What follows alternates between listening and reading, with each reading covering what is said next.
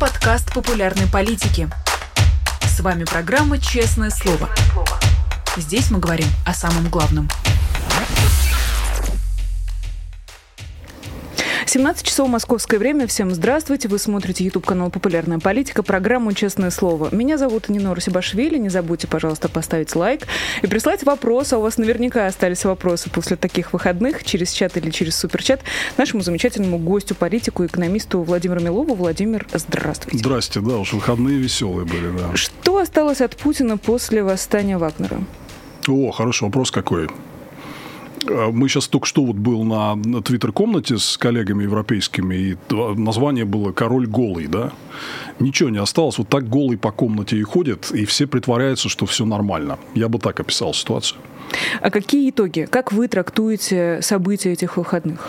Много итогов разных. Э, итог для страны в целом, что она увидела, что все, что ей рассказывали, в общем, это была сказка что реально совсем другая.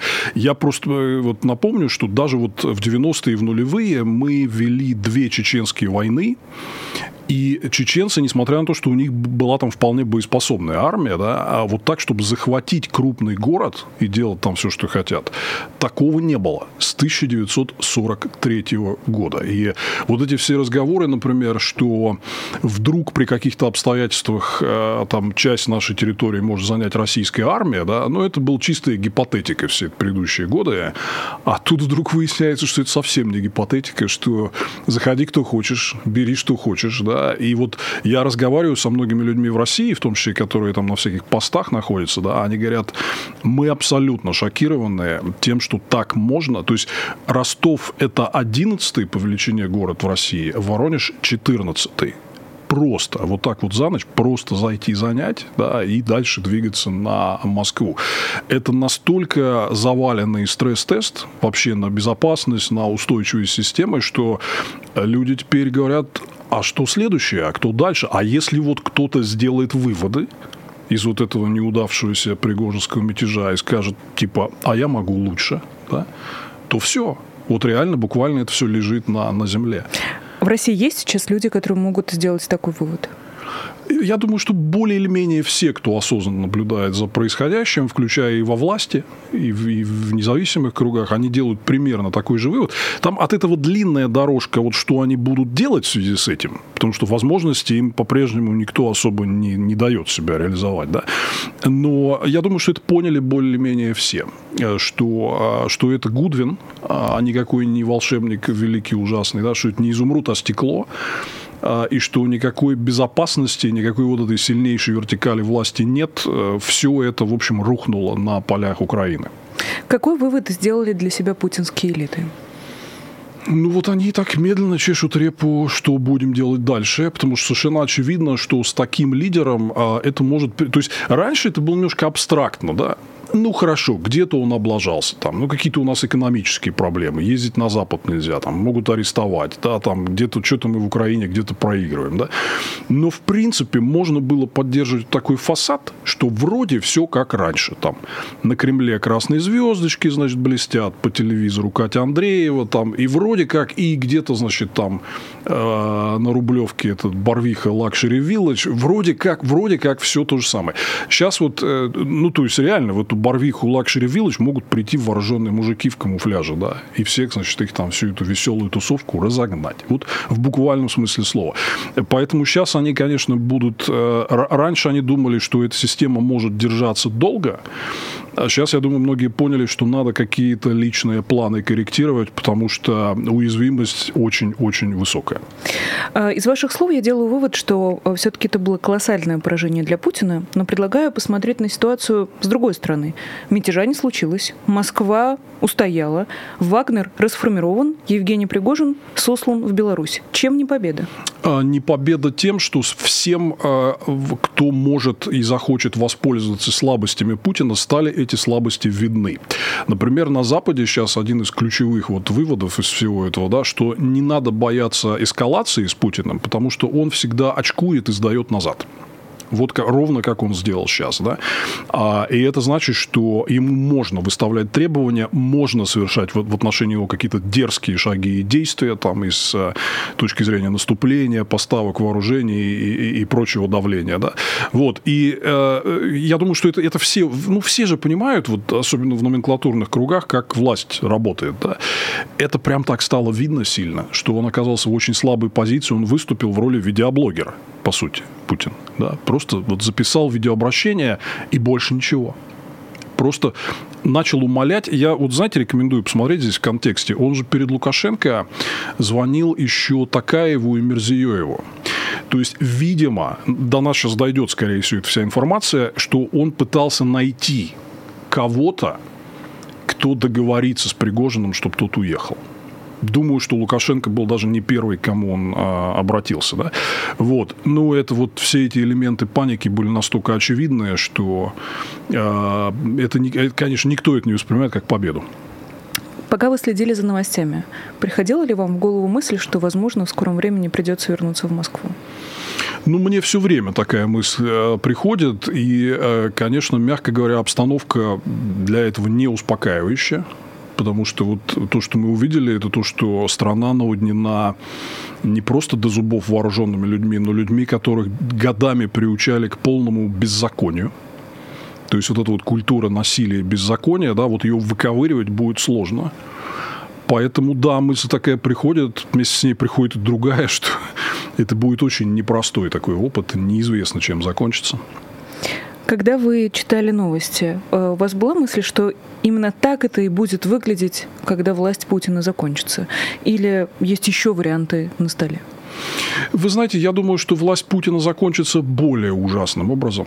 Э, то есть, во-первых, это будет такой невероятный позор и стыд, когда его неспособность что-то сделать и как-то среагировать на какие-то вызовы, она будет прям ежедневно очевидной, вот прям уже всем он будет как-то очень жестко огрызаться и отвечать. То есть, на мой взгляд, вот смотрите, а, он предложил Пригожину вот такой выход и амнистию в обмен на то, что ему не надо было бы брать обратно Ростов и Воронеж. А можете себе представить, какое это было бы месиво как они, какая их тактика по взятию городов, мы примерно знаем, да. А, но в следующий раз, когда он почувствует, что он прижат к стенке, он пойдет и на месиво тоже. Поэтому я думаю, что здесь э, э, это реально такая вот загнанная крыса, как много раз мы это обсуждали. Я думаю, что когда он почувствует, что вот уже все, э, мы увидим много такого очень тяжелого. Что осталось от Пригожина? Почти ничего. Я думаю, что сейчас просто вопрос в том, когда он физически закончит свой творческий путь. Я думаю, что они его достанут сто процентов. Они не могут такое простить, вообще допустить это все. Да. Сейчас они э, постараются сделать так, чтобы ситуация чуть улеглась, ну, а потом он просто случайно там пропадет с экранов радаров, да, там, как они вот про этих в нулевые годы, про чеченских э, полевых командиров писали, там, перестал выходить на связь, местонахождение неизвестно, да. Вот, э, поэтому я думаю, что они ему не позволят просто вот жить, и продолжать там вот это все. Они, конечно, ужасно испугались того, что он бросил им политический вызов. Они ужасно испугались то, что его месседж резонирует. Когда он говорит, что это зажравшаяся коррумпированная власть, и в этом виноват президент, с этим все согласны. Они это увидели. Это, это, конечно, для них просто невероятный вызов. Они сейчас все сделают, чтобы его закрыть. Почему задам сейчас провокативный вопрос, но тем не менее. Почему э, упреки в э, коррупции от Пригожина звучат убедительнее, чем те же самые упреки, которые мы слышали в течение десятилетия от разных оппозиционеров? Потому что э, разный посыл идет вместе. То есть, в целом у нас был такой философский спор с Алексеем Навальным на тему коррупции. Я считаю, что он считает, что коррупция это главное зло, от которого все и танцует. Я считаю, что коррупция это скорее побочное явление. Это вот свойство определенных там обществ с определенным типом устройства. Там, и там обязательно тоже должна быть коррупция. То есть, условно говоря, там, а если ты живешь в старом Вильнюсе, то плесень на стенах появляется там, она вот в силу причин определенных, да, а не просто потому, что вот она сама по себе. Поэтому, э, когда о коррупции говорил Навальный или оппозиционеры, они как раз говорили о коррупции как проблеме, которая мешает справедливому устройству общества. А Пригожин говорит, нормальное у нас устройство общества – Просто если мы чуть меньше э, сможем там воровать в Минобороны, то мы убьем чуть больше украинцев, захватим чуть больше территории там, э, и так далее. Да? Он говорит о коррупции просто как о некоем вот препятствий для того, чтобы вот раз и достичь вот какой-то их шкурной, сволочной там цели. Да? Вот. А, а, соответственно, как, когда оппозиция об этом говорит, речь идет о каком-то глобальном переустройстве России. Ну, люди этого боятся. Какое переустройство? Будет еще как в 90-е, да, там, давайте мы лучше, значит, а, спрячемся, будем жить в домике. Кстати, я хочу сказать, что вот, а, вот этот резонанс от слов Пригожина, тоже его не надо переоценивать, потому что, ну, многие люди все-таки понимают, кто он такой, такой. А, и да, вот у этой такой оголтелой части общества, которая поддерживает действительно агрессивную войну, а, ну, конечно, вот он пользуется большой популярностью как такой более правильный военачальник такой более открытый, более честный, да, вот, но э, многие остальные, они реально понимают, насколько это отмороженные бандиты, убийцы и насильник, да, и, конечно, я бы не сказал, что здесь, что бы он там не плел про коррупцию, я думаю, что очень многие люди так смотрят на него все равно с э, трепетом и ужасом. Вы сказали, что Пригожин бросил Путину политический вызов, и здесь я предлагаю порассуждать, что же это было на самом деле со стороны Пригожина. Звучат версии про спланированную акцию, представление, что все это было понарошку.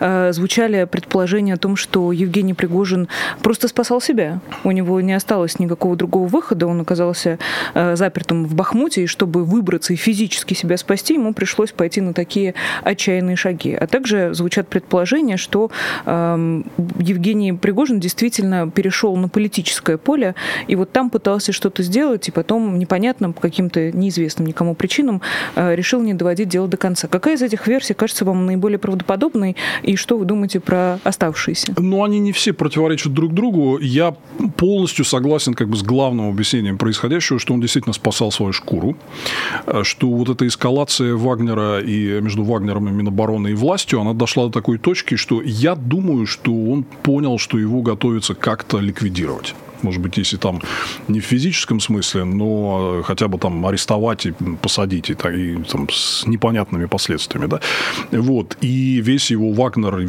значит, расформировать и, и так далее, вот, и он пошел действительно на это как отчаянный шаг для того, чтобы выторговать для себя личные гарантии безопасности, когда он их получил, он слился. Вот, собственно, так все произошло.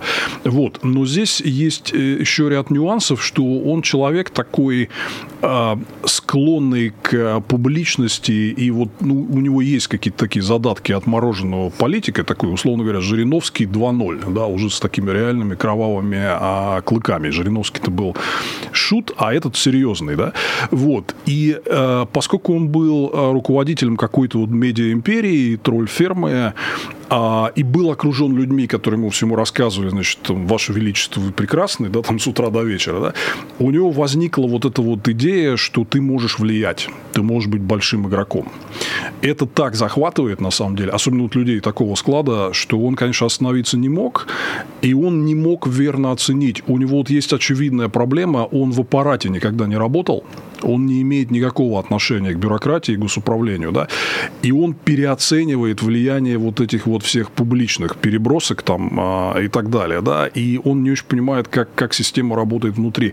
Он действительно посчитал, вот исходя из той картины мира, которая у него сформировалась вот из э, того, что он владелец СМИ, там, фабрики троллей, э, его окружают люди, которые убеждают, там, что он великий, он посчитал, что он может делать какие-то вещи, которые на самом деле он не мог, и он переоценил а, свои силы. Поэтому вот э, он в какой-то момент это быстро понял, плюс решил свою задачу чисто физического выживания и слился. Вот и все.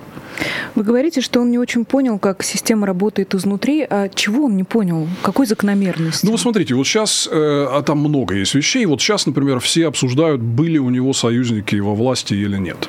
Э, я не вижу никаких признаков этого, э, потому что если бы они были, они бы обязательно... Мы вот присутствовали при критическом моменте. В критический момент союзники обязательно проявляются и переходят вот на его там сторону начинают делать э, что-то, что ему выгодно. Мне неизвестно ни о чем таком, ничего такого не было. И я думаю, он ожидал, что действительно вот эти переходы на его сторону будут, но там вот это вот особенно такая э, зарывшаяся под корягу после 20 с лишним лет путинская вся эта бюрократия, она, конечно, так не действует. Да. Она выжидает прям до последнего момента и себя не кладет на алтарь. Вот, например, он э, это не скалькулировал, он думал, что там есть такие люди, которые, вот увидев, что все шатается, захотят воспользоваться шансом и перейти на а, другую сторону. Нет, там таких людей нет. Вот, вот как бы первая история, которую он а, не скалькулировал. Дальше то, что он не скалькулировал, конечно, это то, что для такой истории, как поход на Москву, нужны просто совсем другие ресурсы. Боеприпасы, вы хотите сказать? Не только боеприпасы, ну, просто для начала персонал. Ну, то есть, вот смотрите, а, у него, он сказал, там, 25 тысяч человек. А, ну... Я, я думаю, это завышено. Ну, хорошо, давайте дадим ему 25 тысяч, да, вот ради, ради эксперимента. Да. Вот он захватил два города-миллионника.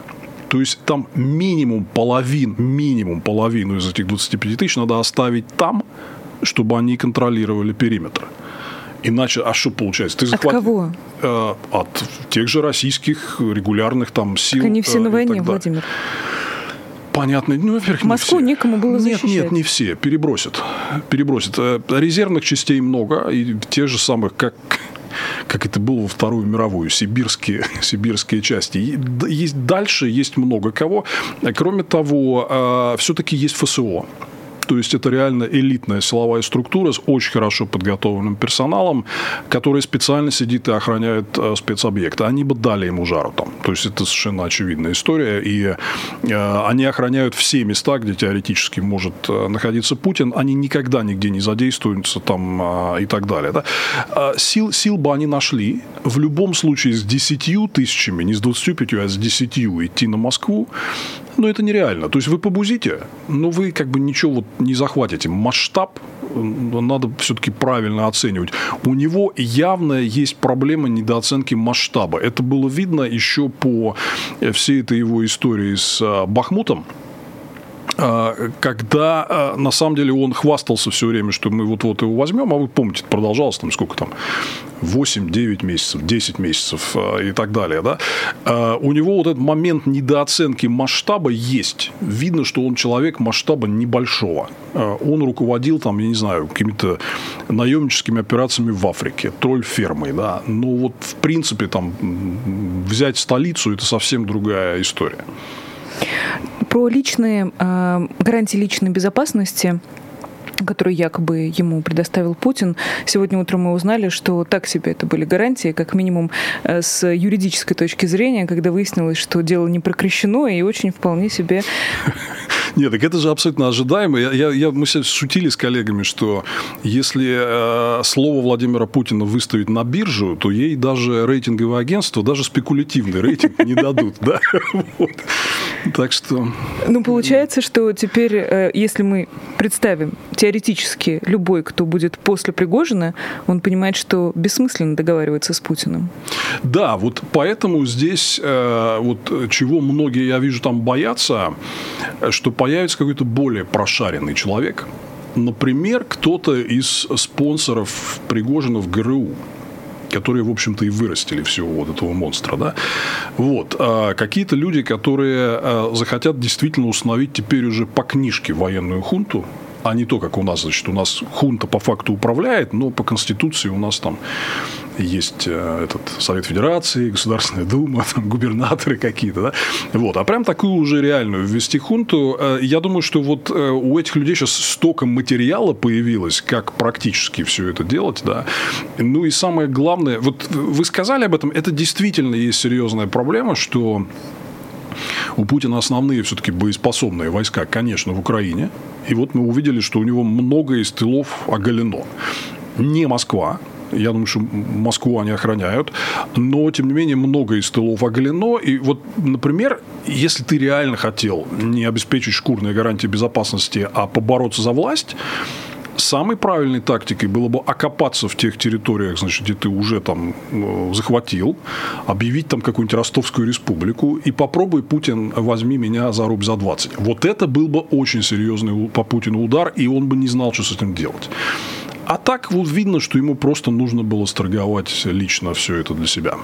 Многие обратили внимание на сегодняшнее совещание э, Мишустина с вице-премьерами.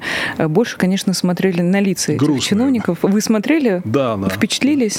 А, ну, во-первых, э, на самом деле я все время это смотрю, в том числе для экономических сводок с Майклом. Да? Я, он от, он от, отчитывает Z-каналы, а я отсматриваю вот эти тягомотные всякие экономические совещания. Они давно такие уже. То есть, они очень невеселые уже много-много месяцев. Да? А, ну да, конечно, конечно, видимо, просто они не спали физически все эти дни. То есть, ну, был приказ там, типа, поскольку шла какая-то переброска, перегруппировка и экстренные какие-то там совещания, что делать, они, ну, и просто, скорее всего, они следили и физически не спали. В таком возрасте это надо спать. Минимум 8 часов в день. Надо заставлять себя. Мы увидели, что эти люди не разбежались э, и не ушли от Путина, когда он начал войну. Э, есть ли какое-нибудь условие, при котором они действительно разбегутся все примерно и отрекутся от Вот Путина? я думаю, что они сейчас начали реально продумывать пути, как уже прям вот бежать. Но у них есть пример перед глазами. Вот есть Чубайс, который сбежал, и они все его знают очень хорошо. Он сбежал или его отпустили? Сбежал, сбежал. Его отпустили? Нет, я думаю, что нет. И он, э, по моей информации, он прям ужасно. Я знаю людей, которые с вот встречались. Он трясется просто как заяц. До сих пор? Абсолютно, да. А вот та э, история с реанимацией, куда он попал? Ну, я не знаю, мне сложно здесь что-то сказать, какой-то информации нет. Мне кажется, это было довольно сложно сделать на Сардинии, потому что это все-таки остров, и там легче вычислить, кто как приехал туда, да. Вот. А, но не знаю, я ничего не знаю об этой истории, сказать ничего не могу. Ну, понятно, я, что это спекуляции. Я точно сейчас. знаю, что он ужасно боится и считает, что это может быть. Вот даже не про тот эпизод, а в принципе, да.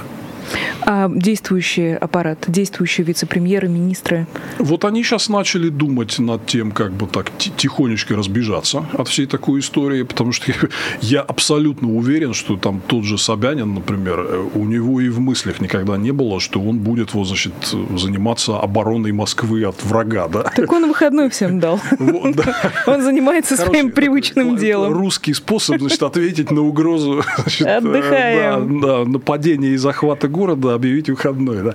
Вот. Но э, не, они, конечно, все в шоке. То есть это, все это при, пришло к ним, это все их тряхнуло, и они понимают, что в будущем это, это еще будет, и придется еще и похуже времена выдерживать. Я думаю, они будут сейчас искать э, какие-то выходы. Но, кстати, вот интересно, я знаю, что ряд вот из людей таких из путинской системы из прошлого, они очень активно, они на Западе и э, начинают очень активно пытаться сотрудничать с западными правительствами и э, типа что-то чем-то им помогать таким когда вот, э, типа, говоришь, да это же урод и олигарх, там, они говорят, нет, он сейчас вот нам вот прям полезен, да. Такие случаи есть, поэтому я думаю, что вот это вот, э, скорее всего, это более гарантированный способ, э, как слинять и обезопасить себя, это вот получить какую-то защиту. Но здесь проблема в том, что у них же всех там выводок, у них там большие разветвленные какие-то семьи, кланы, активы и так далее, да. То есть это не просто ты физически уехал. А, кстати, реально, ФСБ, они же всегда угрожают родственникам каким-то вот... То есть, у меня был, например, один такой вот беглый олигарх, которого я несколько лет... Еще когда была президентская кампания, хотел вывести на Навальный лайф. И он согласился, а я с дура об этом объявил заранее. И он мне звонит, говорит, Вов, ты знаешь, не, я отменяю, потому что у меня есть люди в России, и мне сказали, что если я к тебе выйду на Навальный лайф, то их там всех это самое. Ну, вот, то есть, вот, вот э, пример. То есть, если бежать, то надо брать еще весь этот большой обоз с собой. Это просто вот так вот ты не сбежишь. Интересно, пугают ли э, подобные события, как мы наблюдали в выходные, системных либералов или так называемых, эм, ну, все-таки, хочешь не хочешь, все равно путинских людей, но со светлыми лицами, которые спасают экономику изо всех сил, Эльвиру Набиулину или Антона Силуанова, тех, кто российскую экономику вот буквально откачивает и держит на этом искусственном искусственном э, дыхании и ручном массаже все эти полтора года. Э, как вам кажется, система отреагирует и выдержит ли оно, э, она такой удар? Можем ли мы ожидать каких-нибудь серьезных кадровых перестановок внутри российской путинской элиты? И кто сейчас э, является опорой для Владимира Путина? Ну, перестановки будут. Единственное, что я хочу сказать, что обычно Путин э, всегда показывает, что он не поддается на давление. Поэтому вот сразу после кризиса такого, когда ему предъявили вот большие такие, значит, э, предъявы, а взять и кого-то отправить в отставку, это значит поддаться по его вот э, пониманию. Поэтому перестановки будут, я думаю, они будут позже, и связаны они, скорее всего, будут с поисками, а кто, кто виноват, да, кто, кто помог, кто допустил. То есть там будет какая-то охота на ведьм начнется. Как после троцкистско-бухаринского там заговора и так далее. Ну, это все по классике. Начнется обязательно. Э, что касается Набиулиной, ну, вот вы говорили про грустные лица, так вы посмотрите, вот, э, вот, вот посмотрите Набиулину в январе-феврале 2022 года. Вот Когда прям, она перестала носить брошки? Пока все не началось, грубо говоря. Вот посмотрите на нее тогда и сейчас и вы сразу все поймете про ее внутреннее состояние. То есть она постарела лет на 30. Да, и она, кстати, как и Пригожин, удерживался только тем э, долгое время, что Вагнер был нужен для боевых действий и незаменим. А точно так же она сейчас удерживается вот тем, что она 24 часа в сутки незаменима. И если возникнет вот такой элемент, что она где-то облажалась и, значит, типа что-то не так, для нее это все конец. Она это, я думаю, а, прекрасно понимает. Но сбежать тоже не дадут. Я так понимаю, что у нее там сын, и они тоже давят вот по линии сына, что если ты там что-то это, мы с ним что-нибудь сделаем, да. Вот. Это у них по родственникам очень такая ГБшная распространенная история. Поэтому вот они все, я думаю, что они все хотели бы убежать, но не дают.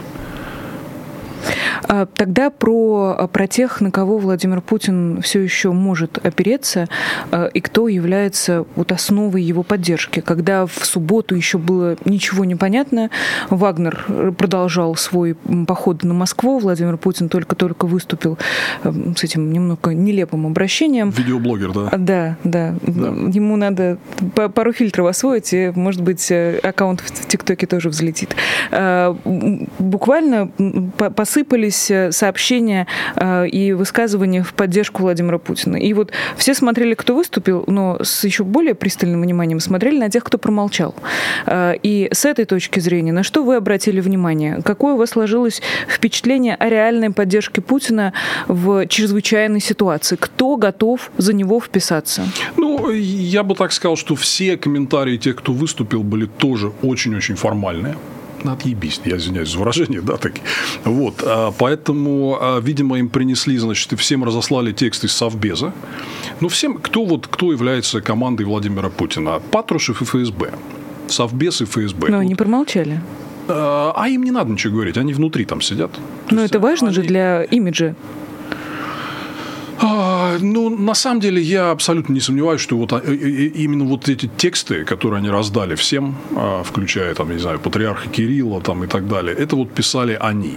И здесь им не нужно, а вот им не нужно проходить тест на лояльность, потому что они по факту его проходят, они с Путиным реально день и ночь взаимодействуют и обсуждают, что дальше делать там со страной, с э, войной в Украине и прочее. Да? Вот, поэтому все знают, над страной на навис вот этот монстр в виде ФСБ. Там, на каждом, в каждом министерстве, на каждом предприятии есть какой-то зам прикомандированный ФСБшник. Даже в вузах и в школах уже они есть, да. Вот. А, поэтому вот они таким образом контролируют, как паук за ниточки дергает и следят за, за лояльностью. Как только, значит, надо было всем разослать э, темник, прочитать, что мы поддерживаем президента, они все разослали. Я бы не считал это поддержкой, потому что это было очень пассивно и сквозь зубы все сказано. Думаю, что это тоже будет основание для всякой подозрительности и чисток, потому что, типа, а что это вы штанов не выпрыгиваете за нашего светлоликого вождя? Я думаю, что вот одним из последствий этих событий будет вот охота на ведьм. А что это они не выпрыгивали? Ну, они, они все поняли, что, что не за кого выпрыгивать. Что... Да раньше было непонятно? Раньше была определенная иллюзия, э, что Путин – это человек, который решает проблемы. Как вот было в криминальном чтиве «I'm Winston Wolf, I solve problems». Да? Что когда какая-то заваруха, он всегда придет и расставит своим авторитетом точки над «и». Здесь он выглядел предельно жалко, причем сыпаться пошло как раз самое святое, что он обещал вот с момента прихода к власти, это вот эта безопасность и стабильность. Это же было основное, вот то, что он подавал, что у нас был хаос, война, там, угроза распада страны, а я вот принес безопасность, для них это сакральное слово, да, они тут их служба так называется, да, вот, и э, типа вдруг это все рухнуло в одночасье, еще раз, таким способом, как у нас не было с 1943 года. Вот в буквальном смысле слова. Даже во время чеченских войн никто вот так не захватывал э, крупные российские города. Поэтому это был, конечно, такой шокирующий удар. Отсюда и никакого энтузиазма. Типа, а чем мы тебя должны поддерживать? Ты все просрал, извиняюсь. Да? Вот. Поэтому э, там сейчас очень тяжелые такие пессимистичные настроения. Но э, для них вот как бы четкого выхода нету. Они вот будут его сейчас судорожно искать. Им выгоднее э, укреплять власть Путина или выгоднее отползать? Отползать. Я думаю, что все уже махнули рукой. Типа мы на своем участке, как мы можем это спасти? Там же одна из, один из принципов управления при Путине, что все стало очень, как говорят, compartmentalized. То есть каждый занимается только своим участком, и ему нельзя лезть на участок другого. Это табу. Тебе, когда приносят те же протоколы правительства и совбезов в папочке, тебе приносят только твой пункт. А весь там ты, ты тебе не обязательно видеть и знать. В целях безопасности? В целях поддержания вот этой истории, когда всю картину знают только несколько человек. А все остальные, а, это же тоже одна из гарантий, например, от какого-то мятежа, когда вы не знаете всю картину, вы, скорее всего, не рискнете. Да? То есть и у, у них вообще вот ФСБ это же культ как бы доступа к информации, там тайны, секретности. Это один из инструментов вот, э, управления а, системой. Да. Вот, поэтому ни у кого из тех, кто там работает, нету возможности вот как бы консолидироваться и взять на себя ответственность. То есть вот позитивного варианта со знаком плюс для них нет у нас все рушится, давайте мы возьмем все в свои руки. У них нет механизмов брания все в свои руки, да. Поэтому у них остается только... И они там героев, там каких-то Че там нет, мягко говоря. Все жутко трусливые, эгоистичные люди включая и ту же Набиулину. Э, поэтому э, отползать это единственный вариант. Им пока не давали, но, видимо, теперь это вот становится таким вопросом жизни и смерти. Как бы дают, не дают, а придется, потому что рухнет это все, видимо, так прям с треском. То есть прогноз, который мы можем сделать э, ну, более-менее осторожно, начнется процесс отползания элит от Путина, э, следом охота на ведьм, охота на предателей. Что будет третьим пунктом? Я думаю, что это будет параллельно все происходить. И на фоне этого будут новые удары. Будут серьезные поражения на фронте. А, будут э, трудности в экономике, будут какие-то новые большие внутренние конфликты, причем э, там и, и по военной линии, и не только. Кто готов конфликтовать сейчас? Ну, смотрите, вот очевидная история, что вот тот э, военный бюджет, который Минобороны выделил на этот год, они же прожрали все, они голые сидят там, и а, надо денег еще. А Силуанов на питерском форуме, послушайте внимательно, он встал прям в стойку прям в стойку такой. Вот не дам ни копейки, больше ничего нельзя вообще, да. Вот драка номер один. Драка номер два э, с экономикой реально будет сейчас э, очень плохо, и это еще повысит давление. То есть эти приходят, Димочка Патрушев, значит, у меня тут сельское хозяйство, да, там приходит какой-нибудь Виталик Савельев, а у меня там авиация вся рушится, значит, на лету из самолетов валится все там, мне надо, этому надо денег, этому надо денег. Тут у нас для политической лояльности нужна еще и социалочка, которую надо индексировать. То есть вот эти вот э, как бы точки напряжения, они будут расти, и я думаю, что еще они, конечно, получат на фронте это будет очень имиджево там и э, в целом для них плохо. То есть вот на фоне вот этих всех событий пойдет какой-то такой дезинтеграционный процесс. Мы его спрогнозировать не можем. Потому что слишком много вот разных э, здесь точек, да. Но вот мы, я говорил, что мы увидим скоро такое, что кто-то из системы прямо открыто скажет, это Путин во всем лично виноват. И вот это произошло. Будет такого больше. Вы сказали про социалочку для политической лояльности и предлагаю в оставшееся время обязательно обсудить э, реакцию со стороны граждан как это все происходило. Вот мы с вами разложили, э, буквально прогулялись по всем путинским кабинетам, э, сделали предположение, что будет происходить дальше. А что вы можете сказать о, не люблю выражение «простые люди», но о, о мирных, о гражданских, которые встретились с Вагнером лицом к лицу, э, фотографировались на фоне их танков. Что мы можем сказать о тех, кто что-то сказал, и о тех, кто промолчал? Как вы ощущаете, осталась ли поддержка, осталось ли хоть что-то от той самой самой пресловутой путинской лояльности? Ну, тут вот интересно несколько моментов. Во-первых, вот по тем группам, которые с энтузиазмом приветствовали Вагнера, видно, что людям не нравится эта система. Э, людям не нравится вообще все, что происходит. Они ищут какую-то надежду вот в ком-то, кто решился а, бросить ей вызов.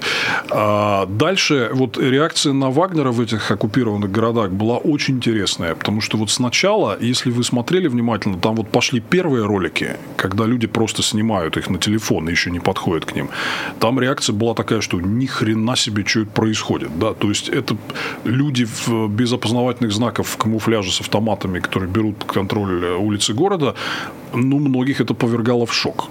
Дальше я сам э, вижу очень многую реакцию. Мне многие писали оттуда, из моей аудитории, наверняка и у вас есть такая там обратная связь, многие были ужасно напуганы, потому что вот непонятно, а что они будут делать будут останавливать, и все же слышали эти истории, что они в Украине творят, да, будут ли останавливать людей на улице, там, арестовывать кого-то, насиловать, там, приходить в дома, там, грабить, а почему нет? Репутация у Вагнера соответствующая.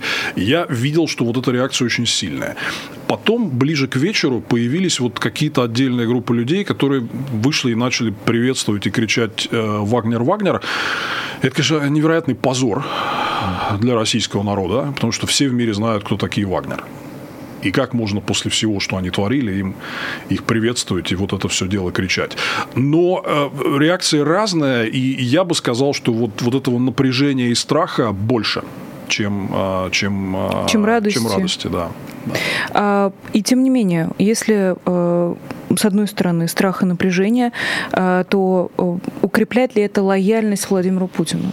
Как вам кажется, куда люди могут с этим страхом и напряжением обратиться? Где выход для тех, кто очень сильно испугался? Я думаю, что Путин продолжает оставаться какой-то надеждой на поддержание и возврат какой-то прежней жизни, который вот... Э, никак... Прежний какой? Там столько было уже отсечек, честно говоря, что не очень понятно. Прежний это... А с каждым разом, вот при каждой отсечке остаются люди, которые все равно сохраняют э, вот такую иллюзию, что вот еще буквально вот до недавнего...